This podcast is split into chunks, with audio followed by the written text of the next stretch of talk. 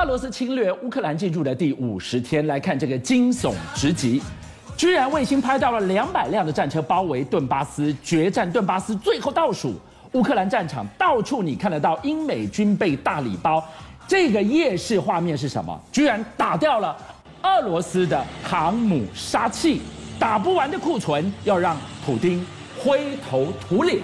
而且过去大家觉得说，在乌东这个地方就是陆地的坦克大决战啊，没想到刚刚这个画面啊，居然是俄罗斯的这个巡洋舰叫做莫斯科号啊，就这样被黑掉了，你知道吗？你在画面上面所看到的，事实上，而且俄罗斯方面已经证实说，他们这个莫斯科号确实已经起火。当然，他们说法是说什么因为弹药库起火燃烧啊。不过现在乌克兰那边放出来的讯息是说，我告诉你，其实我们是很精密的计算之后才打掉他这一艘的，你知道吗？这一艘呢，它是何许的战舰？它就是当年。传出率队攻打蛇岛的那个始作俑者，哇！现在乌克兰报仇三年不晚呐、啊！而且事实上呢，你刚刚提到这个莫斯科啊，因为它是在苏联时期就留下来的一个巡洋舰啊。那当然后来它有经过这个改装，所以以它的这个火力来讲，它可以一次性的齐射十六枚的 P 八百超音速反舰飞弹，所以理论上来讲，对它的战力是很强的，你知道吗？但问题是呢，这一次乌克兰方面说，我告诉你啊，其实我们先本来放出一个 TB two 的这个所谓的无人机，假装让你发现到，结果哎，没想到莫斯科号的人啊，还真的觉得说哇，喜滋滋的，觉得我要把你无人机给打下来。结果这一开火的时候，暴露他自己的行踪，所以反而让乌克兰的这个所谓的这个军队啊，有机会抓到他。所以你看啊，立刻用海王星的反舰飞弹呢，去攻击这个巡洋舰，就留下了历史性的画面。所以这一幕血脉喷张的画面，我们看到乌克兰吹起了反攻的号角，在。血战顿巴斯的前夕，这块土地已经变成了美国、英国整个北约盟国的军备大礼包的练兵场了。而且你可以看到，现在基本上就是叠对叠，你知道吗？所以到底乌克兰拥有什么样的武器？老实讲，大家都在揣测。你真以为只有台面上的这些东西吗？你知道吗？现在被发现到说，哎。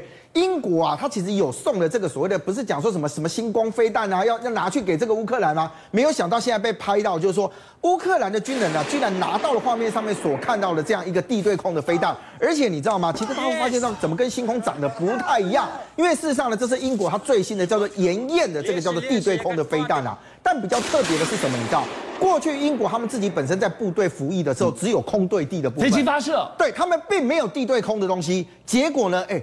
还自己部队都还没有先用，先拿到乌东战场这边，出登场就来这里练兵，没错，那就让你来这边作为使用跟操作啊。那所以呢，大家就发现到说，哇，那英国做这件事情，那其他国家军援的，那还哇还有其他更特别的东西吧？普京是不是被逼急呢？有一个非常重要的线索，就在今天，我们好好跟大家讲进去，俄罗斯真的有这个意图跟野心，要发动一场。核威慑、核攻击吗？它剧本居然曝光了。事实上，过去我们看到，就是说我们看到俄国的这个所谓的末日飞机啊，哎，是不是也都在那里飞？那大家也很怀疑，讲说他们是不是真的到最后会发动所谓的核战？是。但你知道，发动核战争的这件事情，其实真的不是随便按一个按钮啊！哎，你这怎么打、怎么防止人家回攻都有。那据现在传出来讲说呢，俄军其实很早就有策划一套核战的这个剧本，的？而且最重要的是，你要发射核弹，总要有发动攻击的理由嘛。那据传说，在这样的一个剧本里面呢，是啊，他们就讲说，哎，我告诉你哦，我的核武的存放之地被人家给攻击了，那就是你乌克兰打我的。那事实上，这道剧本的意思是什么？你知道？其实俄军自导自演呐，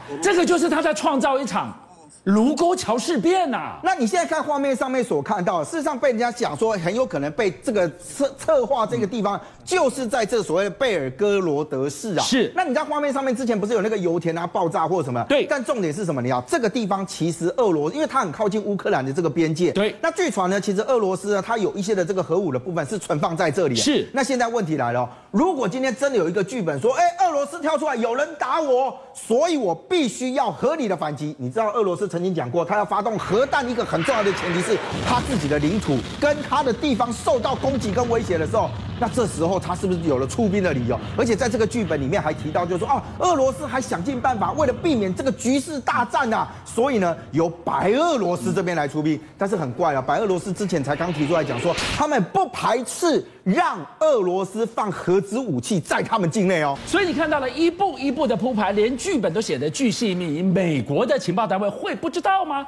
美国没有提前预警，做一些准备的动作吗？有，早在去年，他已经在备战这一天了。而且这样的备战，老实讲哈，如果你今天要防止核攻击，最大的其实就是核威慑啊。是。那对于美方，让你不敢按下那个钮。没错。所以呢，哎，我自己拥有这一些的东西的时候，可是你也知道，我们现在讲大当量的东西，很多人都怕全世界毁灭嘛。是。那小当量的部分，我是不是要有一些的这个准备？对。现在传出来，美军在去年的时候曾经进行过两次的哑铃界核试验啊。这是什么样的试验？什么叫哑铃界呢？也就是说，我让它爆炸的威力其实没有到达核弹的等级。是。但是呢，我就在那个临界点的那个地方，那差别是什么？你知道，像这种像这种在这个内华达那个试验场里面做这个原爆的部分，因为它的当量很大，你知道吗？所以你只要一引爆，全世界都会知道。但我如果让它控制在哑铃界里面呢？你其他人是侦测不来的，但是我可以透过这个方式来去推算，就是我如果真正发动这个核子攻击的时候，我到底会造成的破坏的程度有多少哦？那这枚小核弹未来在战术的情境之下，它要怎么样去杀敌呢？所以现在看起来美方哎，他没事做这个核这个试验干嘛？你记不记得前一阵子美方告诉大家讲说，哎，全世界不是只有俄罗斯，不是只有中国大陆做出所谓的极音速武器呀？现在被认为说美方之所以要做这些所谓的零哑铃界的核试验，就是要把它部署在它最新型的远程巡航导弹 LRSO 上面去啊。那事实上这也是一种所谓的基因素的飞弹。为什么你知道？据称这样的一个巡航导弹呢，它研发出来的时候是要把它装在 B 二一上面的。那你可以看得到，它其实很大的差别是什么？它旁边有两个小机翼啊，也就是它把这个核弹放下来完了之后呢，它其实那个机翼展开之后，它就可以作为自主飞行，所以它的速度非常快，射程达到两千四百公里。最重要的是，因为它也是极音速的武器之一，所以它可以突破现在所有世界上号称最先进的防空系统的拦截。那你认为它现在最主要的假想敌人会是哪个地方呢？在乌克兰的战场，美军无所不在，英军无所不在。对普丁来讲，孰可忍孰不可忍？我就要绝杀乌克兰。结果你们源源不绝的大礼包进来，他能怎么办？所以现在普对普丁来讲，说实话，打乌克兰是一件事啊，他有其他的盟邦也在看你俄罗斯，你在这场能不能撑下去？你在跟北约三十几个国家对打，哎，所以现在大家有人怀疑讲说，哎，你俄罗斯虽然你想说撤出基辅，把战线拉到乌东地区，对不对？可是呢，哎，他现在也开始已经讲了，说你如果北约这些车队，你开始了对我这个俄罗斯不利的话，我跟你讲，我照打不误啊。所以很多人就开始担心讲说，哎，他是不是真的会来攻击基辅？我断你的运补。再来就是什么，你知道？哎，现在很多这个这个国家的总统啊、总理啊，都往基辅那个地方跑啊。强生不是去了吗？哎，不只是强生去了，你知道？昨天你可以看到，这包含波兰啊，还有这个波罗的海三国的这个所谓总统啊，对，通通都跑去了基辅啊。而且呢，还在这画面上面，你有没有看到？他们还跟泽伦斯基互相拥抱，然后跟他拍肩。这四个国家挺乌抗俄最前线。最剽悍的四个国家，哎，所以现在看起来，俄俄罗斯的军队啊，已经开始重新做了一个部署。你知道，之前我们看到啊，在这个所谓的基辅这个地方，你看到是 T 七二的这个战车，对不对？现在看起来是连 T 九零 M 的坦克车呢，都可能往顿巴斯这个地方走。你在画面上面所看到，事实上 T 九零 M 的这个坦克车呢，在俄罗斯来讲，它并不是全面配发到第一线里面去。为什么？因为它数量并不是非常多。那对他们来讲，这是一个非常先进的一个战车，你知道？结果没有想到，哎，可能是因为之前的这个。战争失利啊，也可能是因为啊，他发现到你用旧的这个所谓的 T 七二没有办法抵抗所谓的联军啊，这些所谓的这个武器，所以现在要把这些东西上去啊，它可以抗红外线，在日夜都能够作战哦。最重要的是什么？你知道，它甚至不是只有对地面目标攻击而已，它甚至连在空中低飞的像这种直升机这些东西，它也能够进行攻击啊，源源不绝的杀气已经都运进来了。这个时候，顿巴斯。乌克兰当局，他守住这个地方，他能怎么来做他的防御工事呢？当然，对乌克兰来讲，它必须要善用所谓地形的优势。那我们知道，在乌东这个地方啊，很多人大家觉得说，它可能是平原跟森林的地形，很适合所谓的坦克决战。但是乌克兰也很清楚的知道，你看前一阵子泥将军还有这个雪将军，是不是阻碍了整个俄军的这个前进？下雨了，泥泞了，让你开不过去了。那现在没下雨怎么办？好，你在画面上面所看到。乌克兰的这个军队啊，很有可能啊，他们用开什么开水库的方式，因为把水库打开之后，用泄洪的情况，让水大量的把那个平原的部分啊，是让它哎变得湿润，变得潮湿，变得非常的泥泞，然后呢，让你的俄罗斯的坦克哎，你要跟我进行坦克大决战是，如果你没办法在这个所谓的草地上行走的时候，你是不是要回到道路上？那又排成一直线，就让我狙杀你啊！天佑乌克兰，天佑顿巴斯啊！来，廷辉来告诉我们，在顿巴斯血战前夕。波罗的海三小国的总统跟波兰总统来到这个地方，意味着什么？他传递什么讯息？对，我们看到，除了英国首相强生，还有这个欧盟执委会主席，